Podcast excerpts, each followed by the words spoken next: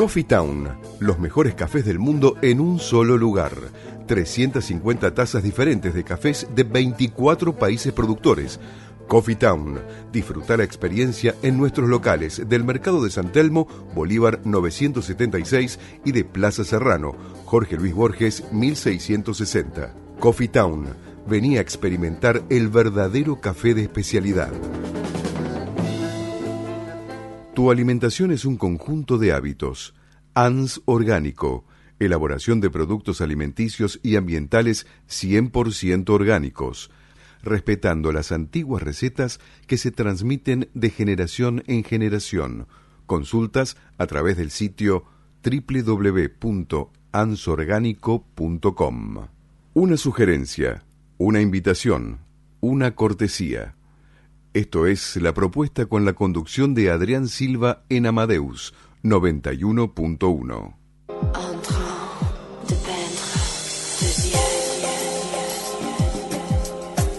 Muy buenas noches a todos y bienvenidos a la emisión 51 de la propuesta radio, transmitiendo desde los estudios de Radio Amadeus FM 91.1, siendo las 20.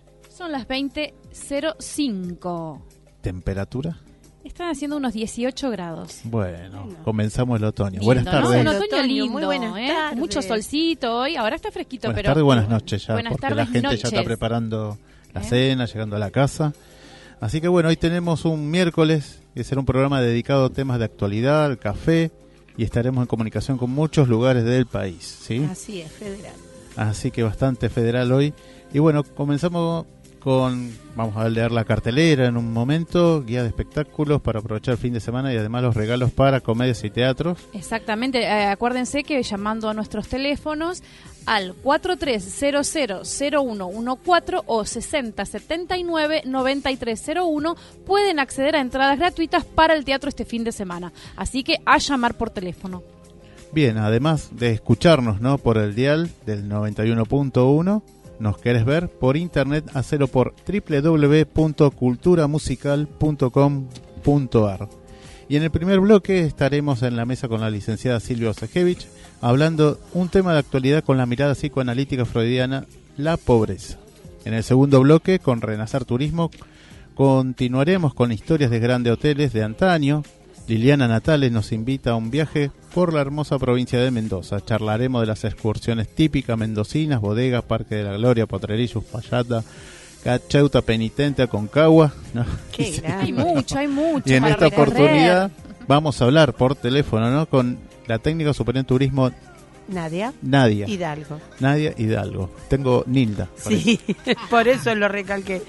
Haré y bueno, y se hará hincapié ¿no? en las historias y leyendas del Monumento Nacional Puente del Inca y su famoso hotel. En el tercer bloque estaremos con la jueza internacional de café, Analia Álvarez, que hablaremos sobre todas las variedades de café para extraer una exquisita taza a través de molienda y métodos y con las desopilantes preguntas de Carolina Sáenz Lío. Buenas tardes. ¿Qué tal? Buenas tardes. Buenas tardes a todos.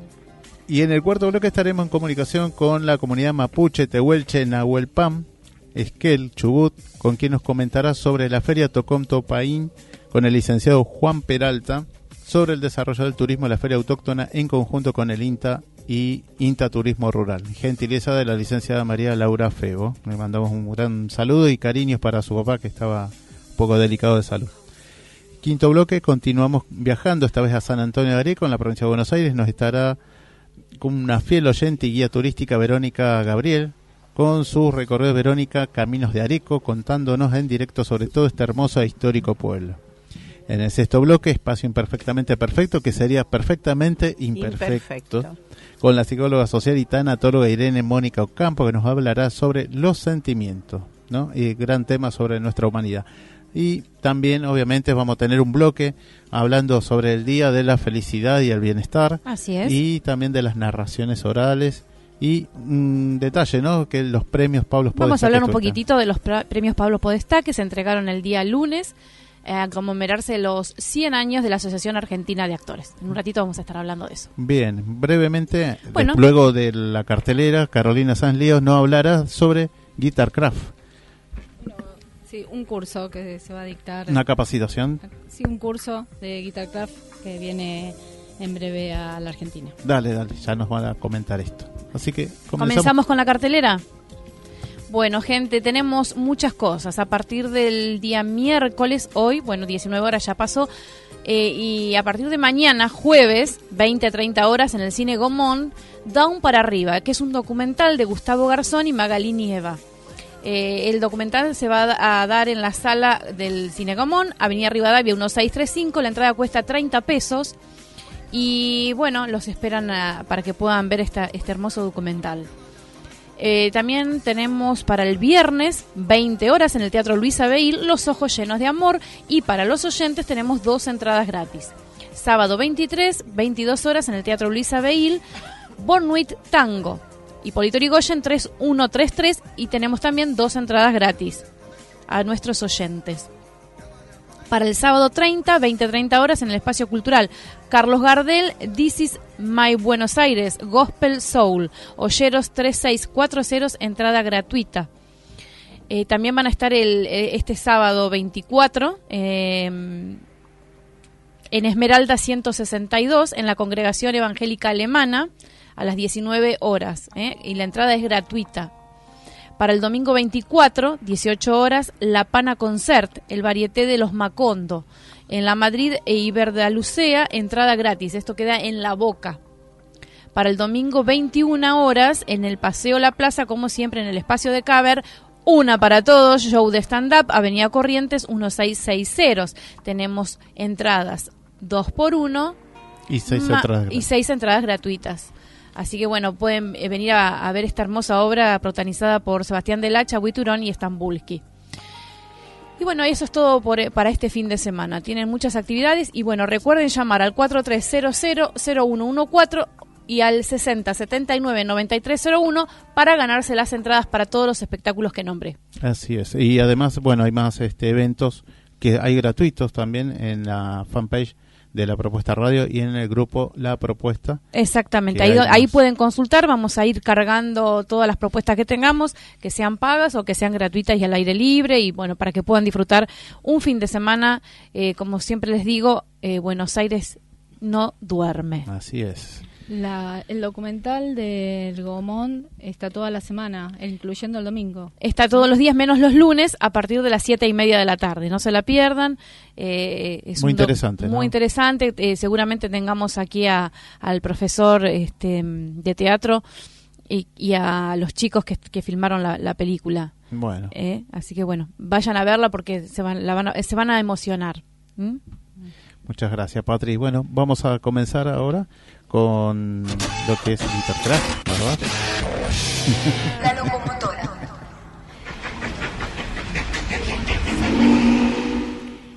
La locomotora. Bueno, era para contarles a los oyentes que eh, en abril, del 18 al 21 de abril, en la ciudad de La Plata, se va a dictar el curso Introducción al Guitar Ensamble, el ensamble de guitarras.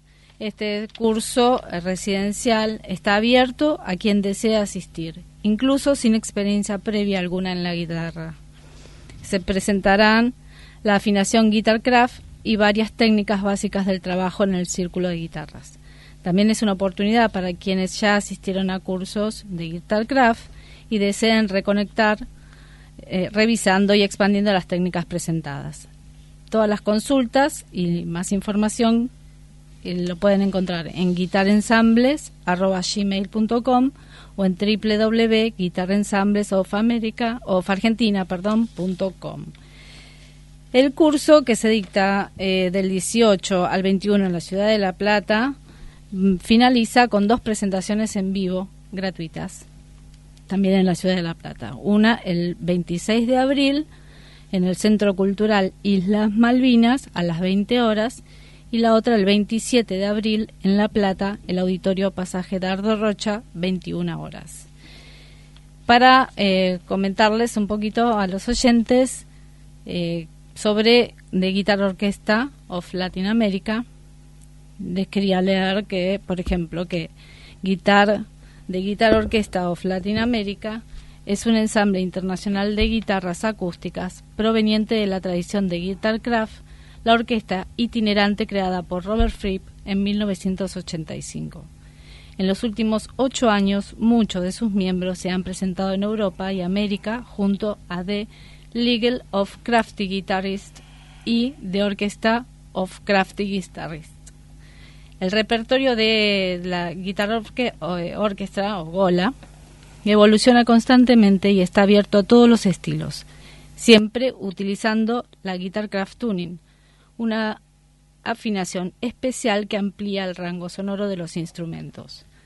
La música permanece siempre fiel a un enfoque conceptual común e incluye una amplia variedad de composiciones originales. Una destacada y característica parte del repertorio son las composiciones grupales improvisadas conocidas como circulaciones. Cada performance de The Guitar Orchestra of Latin America es única, ya que el espacio determina el evento musical.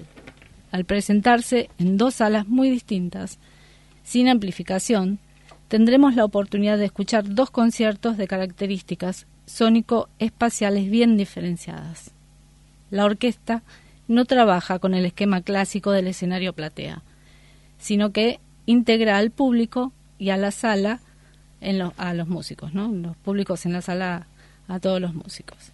Es muy interesante, eh, la finalización del curso eh, es el 21 de abril y eh, vale la pena ir a, digamos, a escucharlos, ¿no? Porque además de que son presentaciones gratuitas, el 26 de abril y el 27. Lo pueden encontrar entonces en www.guitarensembleofargentina.com o guitarensembles.gmail.com Esto se hace en la ciudad de La Plata. En la ciudad de La Plata. ¿En qué lugar?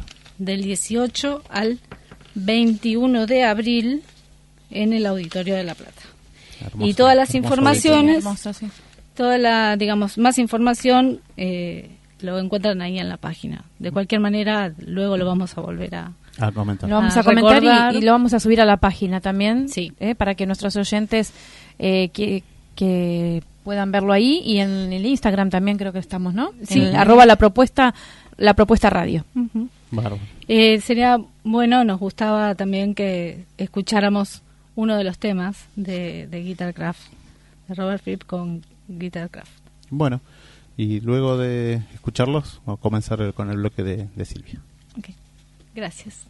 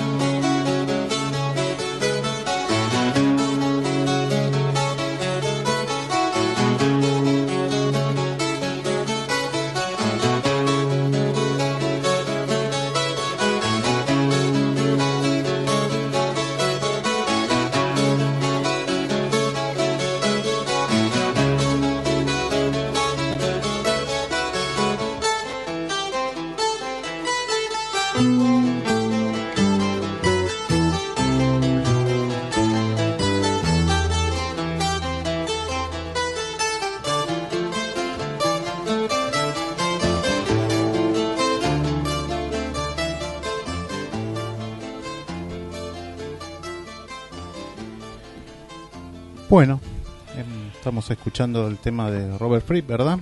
Exacto. Sí. Y vuelvo a decir www.guitarensambleofargentina.com y guitarensambles.gmail.com para consultas y mayor información sobre el curso. Bueno, bueno, muchas gracias. Bueno, vamos a iniciar el bloque con la licenciada Silvia Osajevich, eh, matrícula provincial 91559 y que vamos a estar hablando ahora con la mirada psicoanalítica freudiana de la pobreza. ¿Qué tal? Buenas tardes, como buenas noches. Sí, buenas Silvia. noches. ¿Qué tal? ¿Cómo están? Hola, buenas noches. Silvia, ¿cómo estás? Bien, bien. Acá nuevamente en la radio. Así que buenas noches a los oyentes. El tema, como dijiste, hoy es la pobreza. En realidad, continúo con el tema de la semana pasada y voy a volver a hablar de Mayra Arenas, que hizo un video o un, un audio que se viralizó donde el título que le puso estaba en relación a lo que la clase media piensa de los pobres. ¿Qué tienen los pobres en la cabeza? Esta frase le surge porque hay una gran verdad en ella y que eh, escucho decir a muchos de la clase media, y yo me incluyo, ¿qué tienen los pobres en la cabeza? ¿Por qué tienen tantos hijos si no tienen dónde tenerlos, no tienen dinero para alimentarlos ni para criarlos? ¿Qué tienen? Es una pregunta que yo durante muchos años me estuve haciendo y la sigo haciendo. Y bueno, y también me pregunto, ¿qué esperan? Porque mm, un periodista, Daniel Sicioli, como lo dije la vez pasada, se lo- uno solo, porque parecería que este es un tema tabú, uno solo le preguntó a una madre por qué tenía ocho hijos y ésta le contestó porque es lo único que podemos tener, es decir, como si un hijo fuera un objeto. En cambio, María Arenas, frente a esta pregunta, contestó, tenemos muchos hijos porque es lo único que podemos tener y encontramos en nuestros hijos la razón para levantarnos todos los días. Entre lo que respondió esa mujer o madre y la respuesta de Mayra hay un abismo de distancia, una distancia como de aquí a otro planeta. Lo que dijo Mayra es, encontramos en nuestros hijos la razón para levantarnos todos los días. Porque todo niño, todo sujeto, toda persona que entra a la vida, al mundo, que nace, tiene que contar con una razón para vivir, para querer vivir, que es el motor de la vida, que tiene que contar por qué, por qué es el motor de la vida, porque eso es contar con un sueño. Tiene que contar con padres que lo trajeron al mundo y que deseaban para ellos que sea alguien, un profesional, cualquier profesional, un artista, cualquiera, un cineasta, alguien, que después el sujeto desee otra cosa, es distinto porque a veces un padre puede querer que sea médico y el hijo no lo quiere, pero no importa, ese deseo de los padres en la cabeza de los padres tiene que estar, porque eso construye en la estructura psíquica de un sujeto una estructura simbólica. Entonces, y ustedes dirán, se preguntarán, ¿para qué sirve una estructura simbólica? ¿Qué es una estructura simbólica? Como primer cuestión les diría, es para poder soñar que algún día, cuando sea grande, eh, después de haber estudiado, trabajado, puede alcanzar eso que soñaba, aunque hoy no lo vea. Y esto es muy importante, que no se ve, por eso es una estructura simbólica. Es el juego entre presencia y ausencia. Eso se transmite en el deseo de tener hijos. Muy distinto, esto se transmite en el deseo de tener hijos. Muy distinto a los genitores que estuve hablando la semana pasada, que para mí no son ni padre ni madre, son genitores, engendran, pueden engendrar plantas, animales, en fin, humanos. Entonces, muy distinto a los genital- genitores que traen hijos al mundo para obtener planes, hacen un negocio, dinero y que esos niños sostengan su vida, mandándolos a pedir limosna. Son genitores, ahí no hay madre ni padre. Mayra era la hija mayor, y ahora voy a contar algunas cosas de la historia de Mayra, que era la hija mayor de, de esta madre y Gisela, la hermanita que la seguía.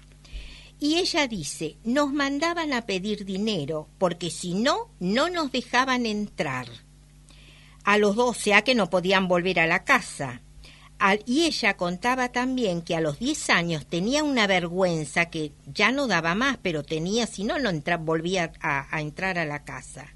A los 12 años era el sustento económico de una familia porque la madre seguía teniendo hijos, alrededor de ocho.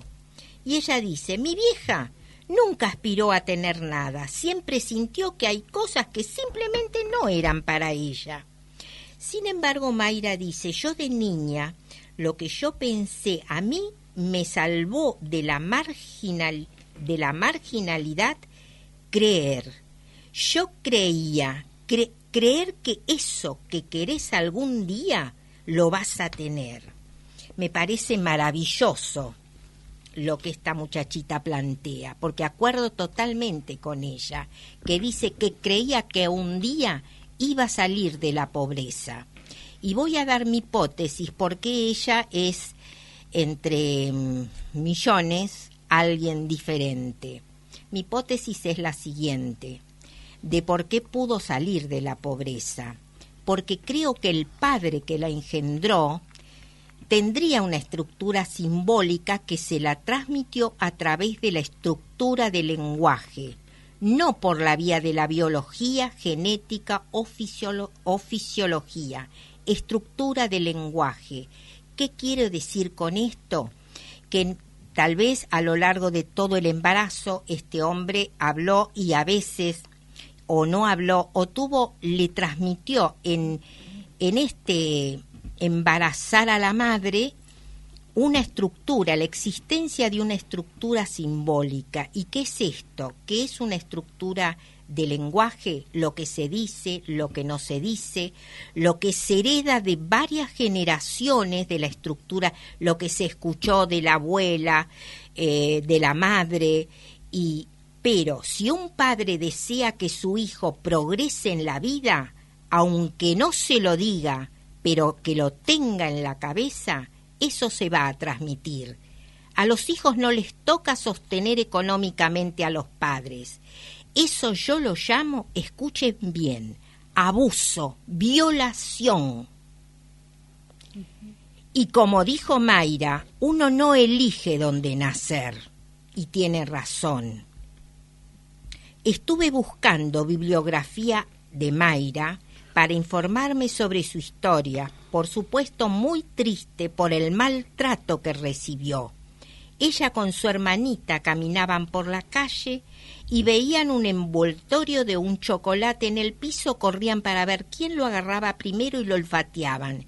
Y era una felicidad, y así obtenían placer. Ella contó lo importante que fue tener vecinos de clase media que la invitaban a jugar con sus hijas y donde podían ver otro mundo. Vio como los padres iban a trabajar todos los días, despertaban a sus hijos para que todos los días vayan a la escuela. Y ella no vio, y ella dice, ella no vio nunca eso, lo vio en los vecinos solidarios que, la, que las invitaba a ella y a la hermanita a jugar con sus hijas y le decían, para salir de la pobreza es necesario estudiar. Y en general los vecinos le decían siempre, tenés que ir a estudiar. Ella fue a la escuela primaria, no faltaba casi nunca, ni el día ni los días más fríos, donde tenían una sola campera y se turnaba con su hermana.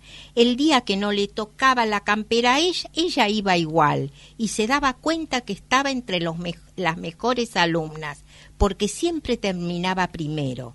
Un día una compañera le pregunta, ¿por qué tenés una cartuchera del hombre araña y ella con odio le tiró de los pelos a esa chica y ella dice que le tenía envidia porque ella la otra tenía una que era para una nena, ella tenía del hombre araña que era lo que le dieron tuvo que interrumpir la escuela primaria porque volvió uno de, volvía uno de los hombres de la madre que salía de la cárcel. Y como dijo ella, este tema no lo voy a hablar nunca.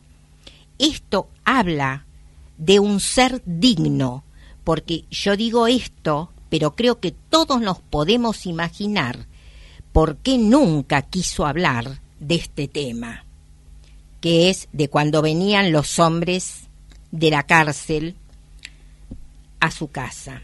Pero lo podemos imaginar. Ustedes se pueden imaginar ustedes. Tremendo. eh, la verdad se te pone la piel de gallina, Silvia. Eh, sinceramente es, eh, es escalofriante, mm, sin palabras. Sin palabras.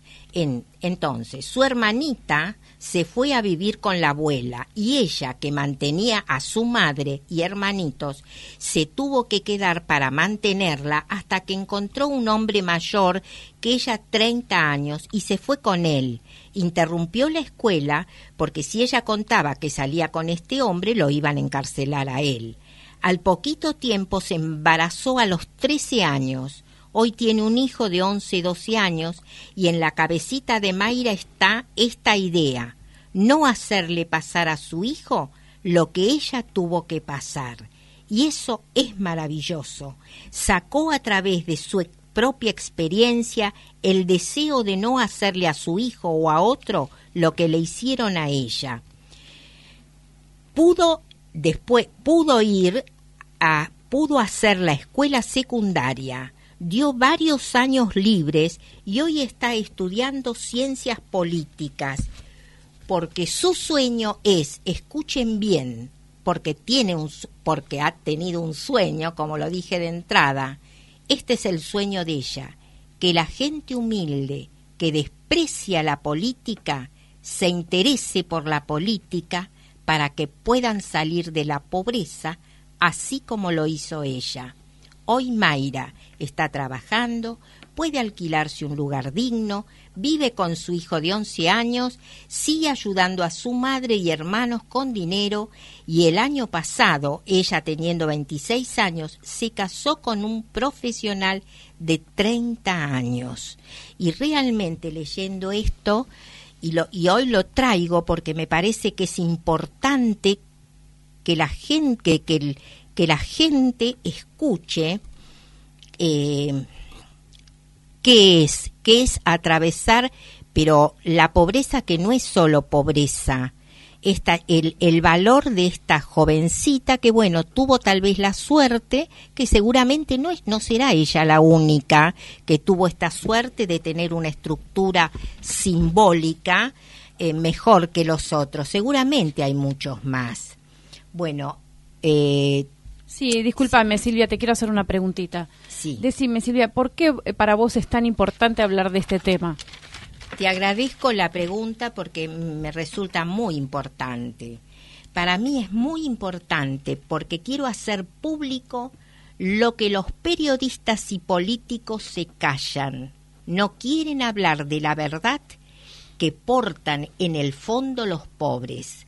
Solo dicen 20.000 veces al día en casi todos los canales que tenemos un 33% de pobres en la Argentina. No dicen los efectos de los planes, lo que los, los efectos que los planes producen. Primero no, lo men- primero no los mencionan, o si los mencionan solo les parecen que son pocos, cuando son una manera de negociar con humanos, niños recién nacidos. Ni dicen que eso es una forma de abuso y violación. Tampoco dicen que sirven para mantener a esos genitores, porque a los políticos, los pobres les sirven sin estudios para que los sigan votando, y los efectos de ese maltrato que reciben los niños son los delincuentes y violadores que están por toda la ciudad. Mayra Arenas es una de una excepción de la regla. Entonces, por eso me parece que es muy importante. Yo no voy a decir que todos son violadores ni No, no, seguro, es así, no, claro que no. Eh, y tampoco todas son como Mayra, la- lamentablemente, ¿no? Lamentablemente hay gente que no puede salir de, de- de esa situación. No, hay algo importante que dijiste en todo tu relato, porque esto tiene que ver con creer ¿sí? y tener un sueño. Exactamente, con creer y tener un Y sueño. es lamentablemente es jodido, porque es así, Sí, sí. cuando al niño se le rompe la creencia y se le rompe el sueño. Exacto. Pero no es que se le rompe. Cuando O sea, los tenés niños eso para saber. Claro, está bien lo que decís. Yo te voy a aclarar. No es que se le ro- a los niños que vienen por genitores, no es que son traídos al mundo por deseo de una madre y de un padre que quieren traer un hijo al mundo. No, quieren los planes. Entonces ahí no hay deseo. Sí, Ahí no hay amor, no hay deseo. Pero también este Bueno, ve- eh, eh, eso es todo un sistema, Silvia, también, porque sistema, vienen... sí. eh, eh, la- seguramente la mamá de Mayra vivió también, pasó por lo mismo. Entonces es un, un, un sistema generacional, ¿no? De, de, de, de una ideología o de una creencia o de una de falta, De un ¿no? sistema. De un sistema, de la falta. Estamos hablando de falta, falta de todo, falta de amor, falta de conciencia, falta de educación, falta de, que de que una población llegue a la pobreza para manejarlos de esa forma. Bueno, pero- también Claro. en alguna forma. Y sí, exactamente, pero por eso quiero hacer la transmisión de esto, porque no es solo, no está solo el dinero, porque si los políticos tuvieran otro tipo de, no es solo darles dinero, No, no es porque dinero. acá no, No, no. alcanza el Es dinero. educacional esto, Silvia. Es- Si no hay educación, no vamos a salir más de este sistema. Y a mí me- lo que me parece que, que desde la parte del gobierno no quieren educar a la gente. Prefieren tenerlos atados ahí, eh, ignorantes, desconociendo un montón de cosas, que gente co- que, que pueda pensar. Es una forma de Entonces, es una manipular. Sí. también. fo- forma de manipular, Entonces, supuesto ellos es como una son los más débiles, lamentablemente, eh, ellos son el eslabón más débil. Y son usados también, Y claro son usados sí. por los políticos. Y por los periodistas también. Sí, Bueno, porque sí, no, obviamente, es por todos. No, es que quiero decir, porque viste, los periodistas no preguntan nada. Uno solo hace años que digo, pero ¿cómo puede ser que no le pregunten a una madre con ocho hijos que no tiene para darle de comer al hijo? ¿Y por qué tuvo ocho? ¿Por qué tuvo ocho? Viste, esto es, es la pregunta que a mí me parece muy que llevó a Mayra, Da- a Mayra Arenas a sacar su, su video Sí, que sí, tienen. Sí, sí. Sí, Entonces, sí, sí. por eso me parece, entonces que escuchen, por lo menos que se haga difusión de esto, porque los periodistas tampoco hablan. Lo único que dicen, tenemos un país con 33% de pobres y con eso qué hacemos? Sí, no, y no hacemos solo, nada. Y no, y solo la culpa la tiene la tiene el gobierno y no es así. Son muchos los que participan, son años Y décadas. son años y décadas en donde no se considera la formación que es ser una madre, que es ser un padre, que es traer un hijo al mundo. Por eso.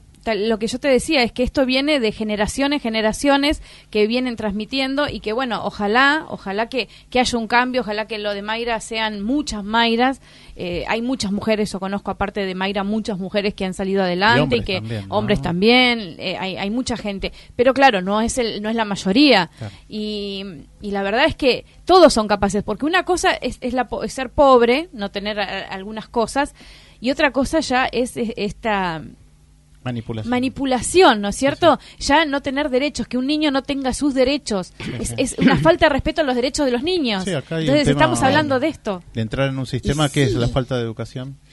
que no alcanza la educación, No, no, no ¿viste? alcanza, No alcanza, cosas más, es que también tienen que tomar conciencia los que traen a estos chicos al mundo. Pero También- eh, también es, es cómo crear conciencia en gente que, que es ignorante, porque tenemos que hablar de eso, de la ignorancia. Entonces, ¿cómo podemos hablar de esto si estos padres no son educados? Necesitamos educación. Si no hay educación, es imposible que salgan adelante. pero ya ves que ella salió, Bueno, ella es- por salió eso sí, obvio. porque nunca vio, porque ella decía que justamente el ir, eh, cuando la invitaron a las casas de, de- de la clase media, ella pensaban que eran palacios y después se dio cuenta que eran casas comunes, no eran palacios de reyes, Seguro, eran sí. de personas normales, que tenían una casa, que tenían un baño, que tenían donde acostarse. Sí, sí. Otra Necesidades cosa. básicas. Estamos hablando de necesidades básicas. Estos niños no tienen las necesidades básicas. No van a la escuela, son abusados por parte de los padres, los familiares, los adultos mayores. Son abusados y... ¿Y qué es lo que vemos todo el tiempo en la televisión? ¿Cómo están abusados por todo Sí, el sí, eh, por el sistema, son abusados por el pero sistema. ¿qué es lo que privilegia la televisión cuando fueron abusados estos chicos y que y el violador, quién es Sí. el violador, quién es que no no lo saben todavía? La cantidad de familias que hay así y se asombran los periodistas y de qué se asombran? No sé, ¿De sí. qué se asombran? Se hacen los tontos. Ay, no sa- pero mira lo que le pasó en esta familia. No, está lleno de este tipo de familias. ¿Qué va a Silvia? Bueno, Ya sé que es así. ¿Qué va a ser? Muchas hay, que, hay que gracias. trabajar igual. Hay que trabajar mucho y todavía. educar mucho. Concientizar, Fundamental, nada más. educación. La semana que viene, Y les agradezco, yo voy a continuar con este tema. Bien. Les agradezco porque ustedes me dan la posibilidad de hablar de estas cosas por supuesto. que no se hablan en Radio Amadeus. por Muchas gracias. Muchas gracias. Vamos a la tanda. Coffee Town, los mejores cafés del mundo en un solo lugar. 350 tazas diferentes de cafés de 24 países productores. Coffee Town, disfruta la experiencia en nuestros locales del Mercado de San Telmo, Bolívar 976 y de Plaza Serrano, Jorge Luis Borges 1660. Coffee Town, venía a experimentar el verdadero café de especialidad. Tu alimentación es un conjunto de hábitos. ANS Orgánico. Elaboración de productos alimenticios y ambientales 100% orgánicos.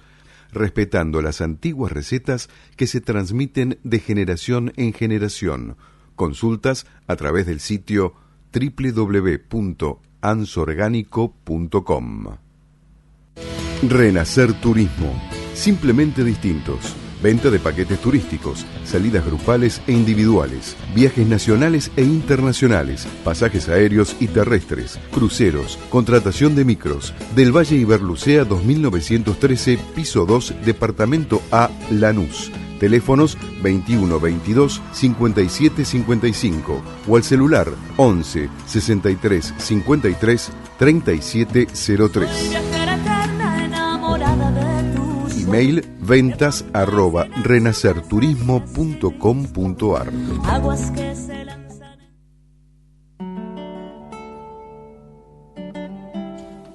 Muy buenas noches, estamos acá con Lili Natale. ¿cómo Yo escucho esa estás? musiquita y ahí viene Lili. Muy Viene buenas Lili noches a todos. alegrarnos la noche con noticias de viajes. ¿Cómo andan? Saludos a todos los Un oyentes. saludo y muy bueno, grande, claro.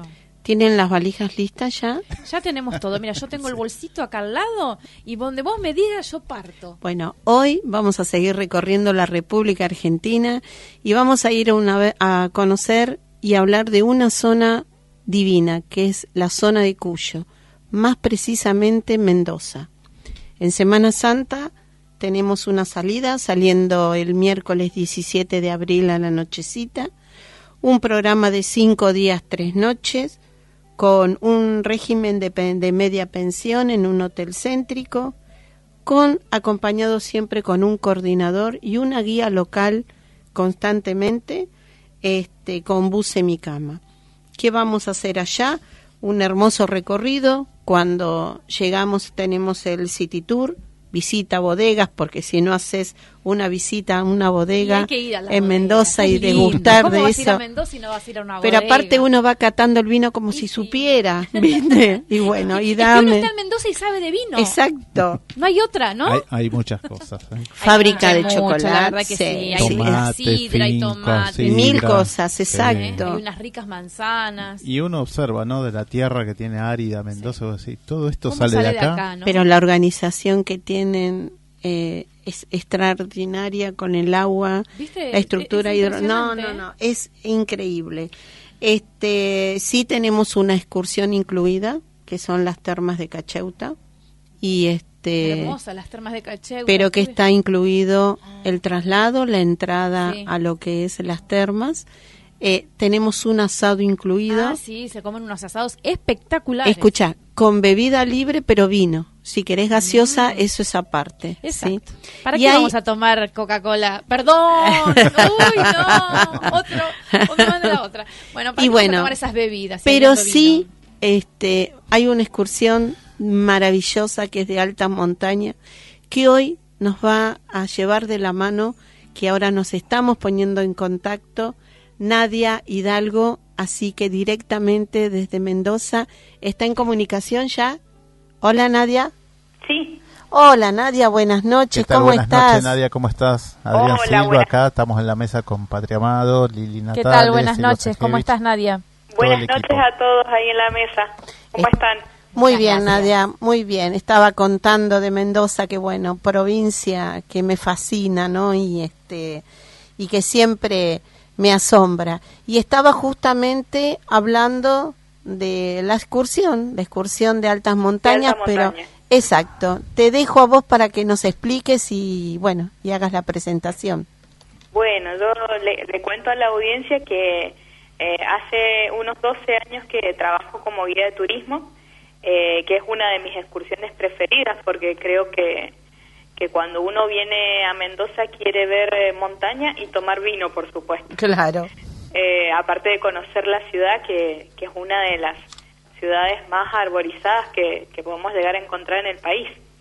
Eh, es muy bonito el tour, eh, normalmente se sale en la mañana temprano y se regresa en horas de la tarde.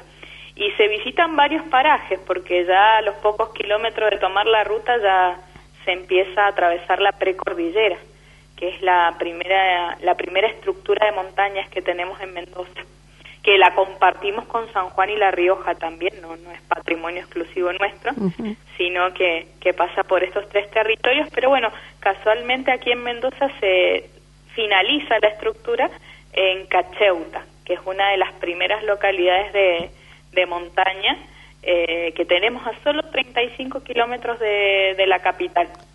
Cacheuta es un paraje muy bonito, eh, donde en 1913 se construyó un hotel. El hotel de, de Cacheuta es conocido porque también hay aguas termales, eh, que sería el, primer punto en algún momento del ferrocarril trasandino, que es el que le va a dar mucha vida a todas las villas de montaña. ¿sí? Este, este fue un tren eh, que comenzó a hacerse hacia el año 1891 y que se finaliza en 1910 todo el trazado que son 275 kilómetros, o sea, 200 del lado argentino, 75 del lado chileno, con sus estaciones, eh, cobertizos eh, y todo lo necesario para poder eh, cruzar del otro lado aún en invierno, cosa que muchas veces no se puede hacer en la actualidad eh, por las nevadas. Para los vehículos particulares, para los camiones, buses de, de larga distancia. Así que bueno, el trasandino fue muy importante en ese sentido para activar todas las villas andinas. Y luego se llega eh, por un túnel que es muy nuevo porque lo inauguraron el año pasado cuando estuvo aquí la el BID, el Banco Interamericano de Desarrollo, Sí. inaugura el túnel largamente esperado, 19 años. ¿Eh?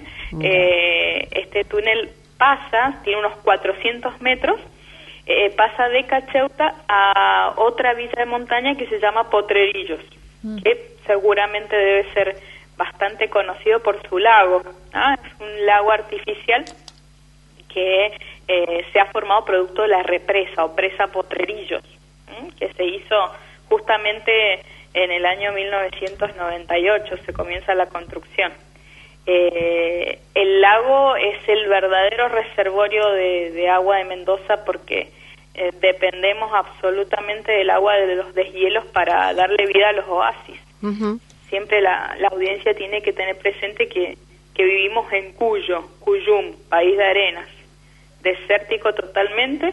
Eh, esto se debe a, a que nuestra montaña es muy alta e impide el paso de la humedad del Pacífico y bueno, el Atlántico nos queda muy lejos. Entonces es fundamental el aprovechamiento del agua de los deshielos porque nuestras lluvias son algo así como 200 milímetros solamente. Claro, muy pocas se- lluvias. por otros lados del país puede caer esa cantidad de agua eh, en unas horas. Sí, ¿sí? sí. Sí, sí. A- acá tenemos muy poquita lluvia. Entonces, ese lago ha sido fundamental para, para la economía de Mendoza. ¿sí? Eh, más o menos con lo que se embalsa se pueden regar 75 mil hectáreas con cultivos, ¿sí? viñedos, olivos, lo propio de la, de la producción de los oasis. Ah, otra cosa a tener en cuenta es que el oasis ocupa el 3% del territorio de Mendoza. Nada más. Es donde vivimos todos los mendocinos, en ese 3% aprovechado del territorio.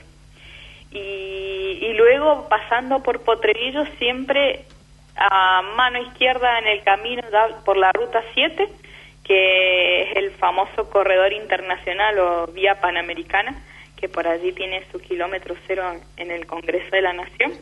Eh, se ve el cordón del Plata, ¿sí? Que es uno de los cordones montañosos más bonitos que tiene la cordillera, que ya no pertenece a la precordillera, se trata de la cordillera frontal, otra estructura importante, pero la característica principal del cordón del Plata es que eh, tiene cumbres por encima de los 5.000 metros, entonces tiene nieves eternas.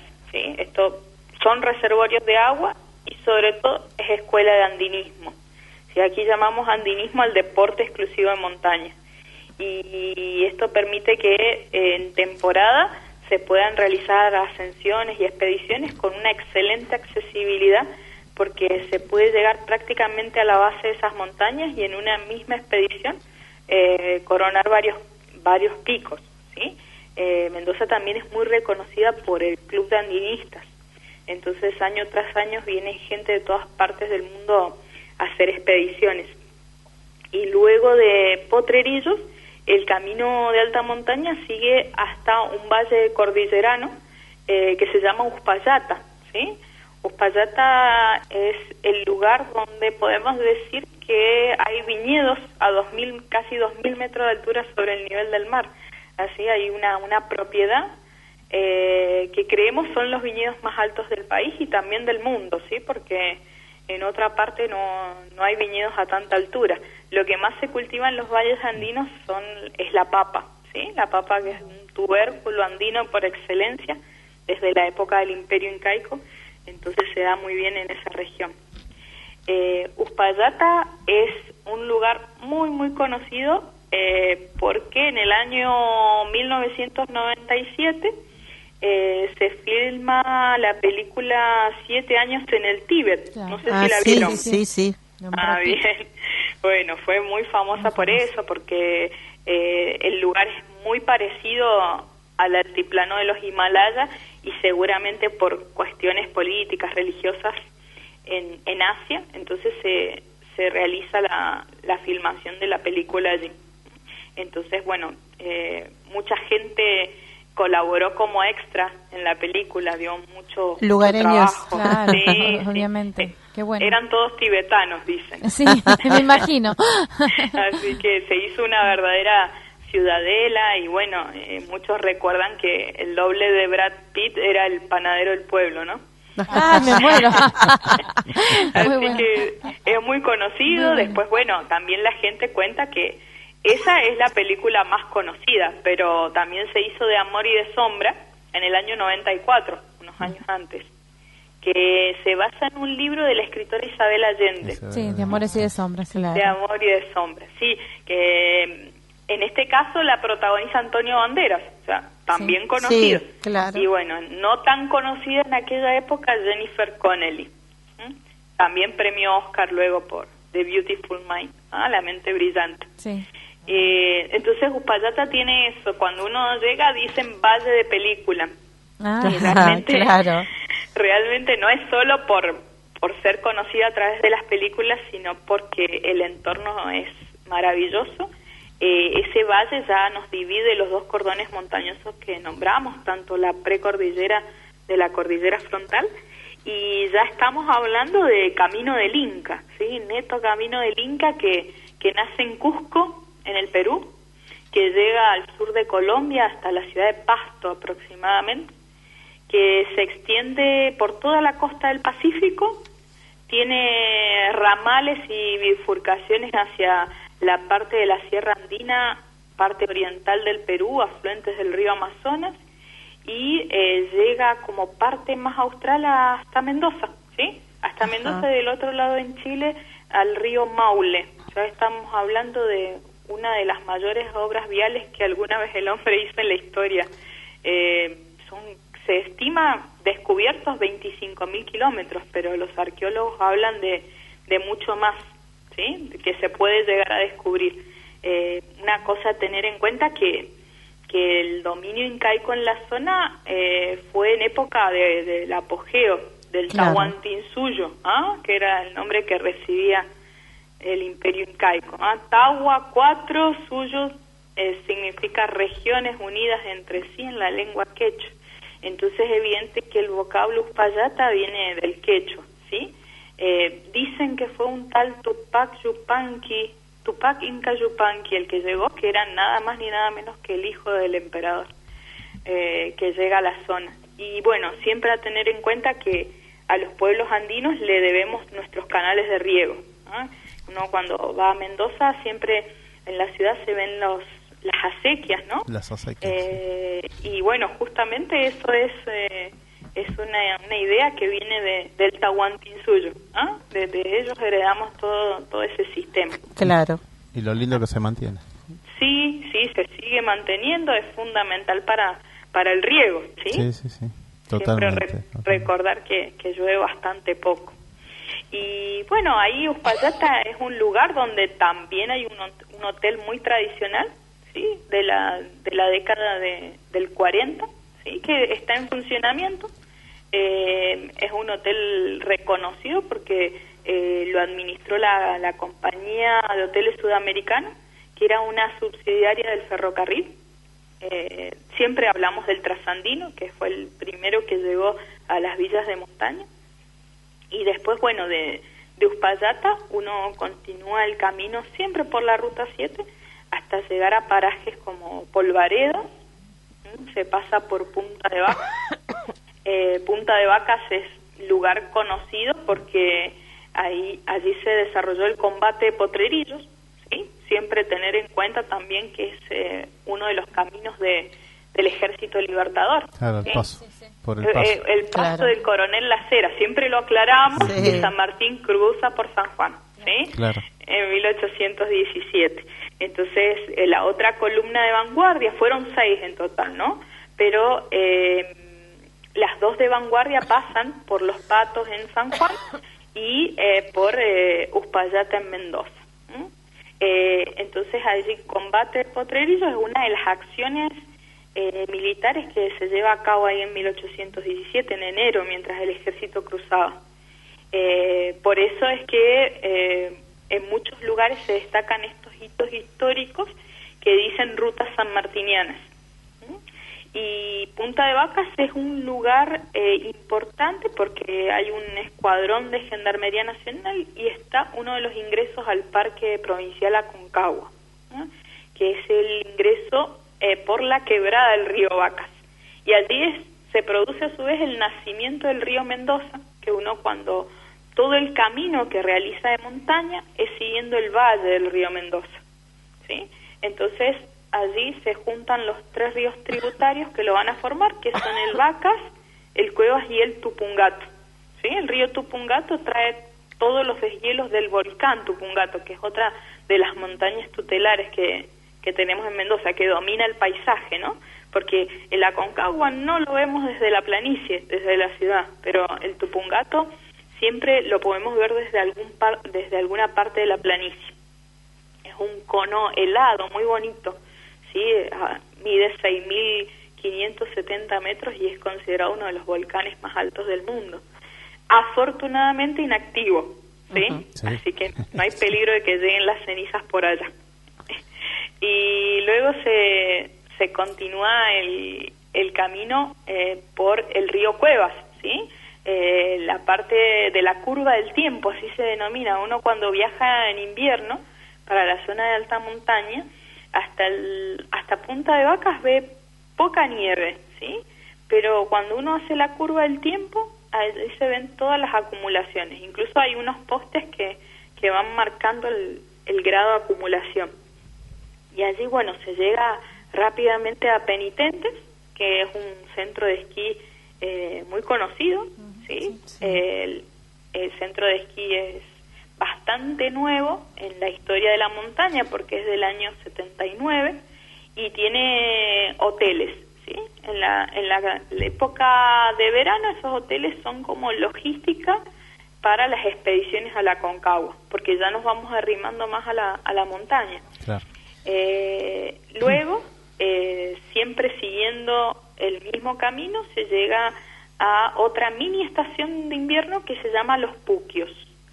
Enfrente de esa estación, del otro lado del río Cuevas, se encuentra el cementerio del Andinista, para que ya vamos viendo cómo está todo relacionado entonces con, con el mundo de montaña. Y, luego ya hacia la localidad de Puente del Inca, que es quizás uno de los íconos de alta montaña. ¿sí?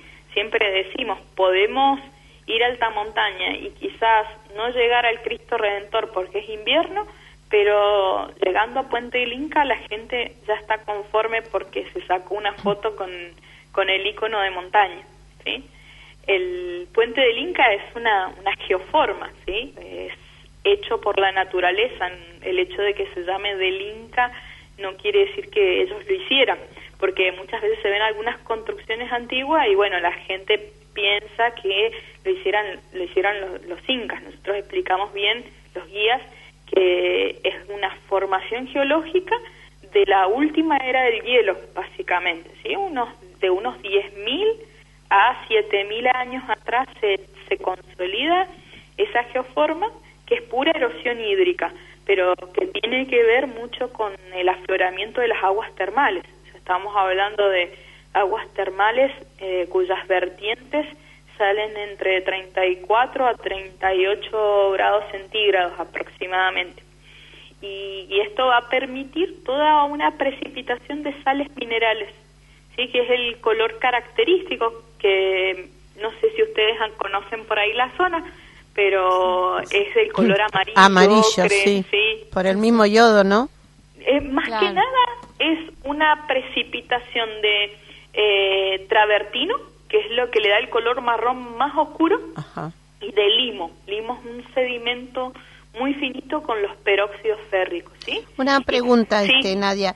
Todo eso sería paralelo a lo que es el tren trasandino, ¿no es así? La construcción de, de, los, de estos distintos que si, no sé si me, si me equivoco, eh, también el, el, Hotel Puente del Inca en su momento también era como paradores de los andinistas, ¿puede ser? Es exacto, o sea, el, el hotel en sus inicios eh, es para aprovechar la terma, ¿sí? Las termas de las vertientes del lugar, ¿no es cierto? En torno a la geoforma.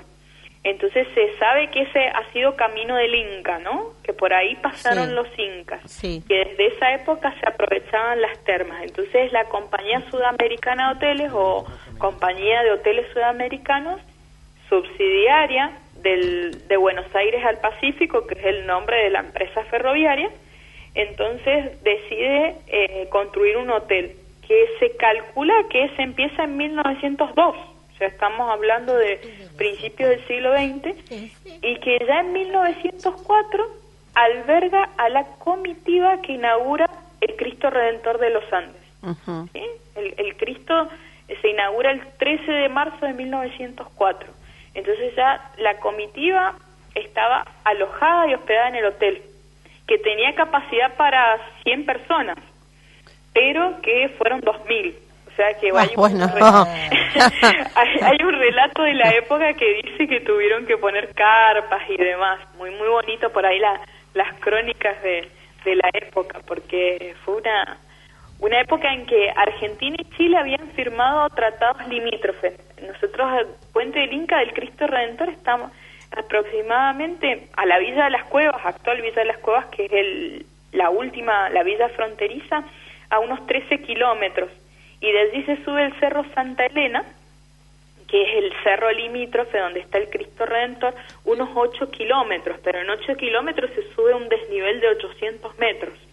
O sea, y es muy, muy sinuoso, Claro. muy empinado. Entonces, esa gente se trasladó en su momento, ¿sí? Las- los de la comitiva, hasta el Cerro Santa Elena. Seguramente lo hicieron a lomo de mula Claro. en aquel momento, porque el tren no trepaba hasta 4.000 metros, ¿eh? pasaba por el túnel ferroviario a 3.200. Entonces, seguramente llegaron de, de esa manera a la inauguración del Cristo.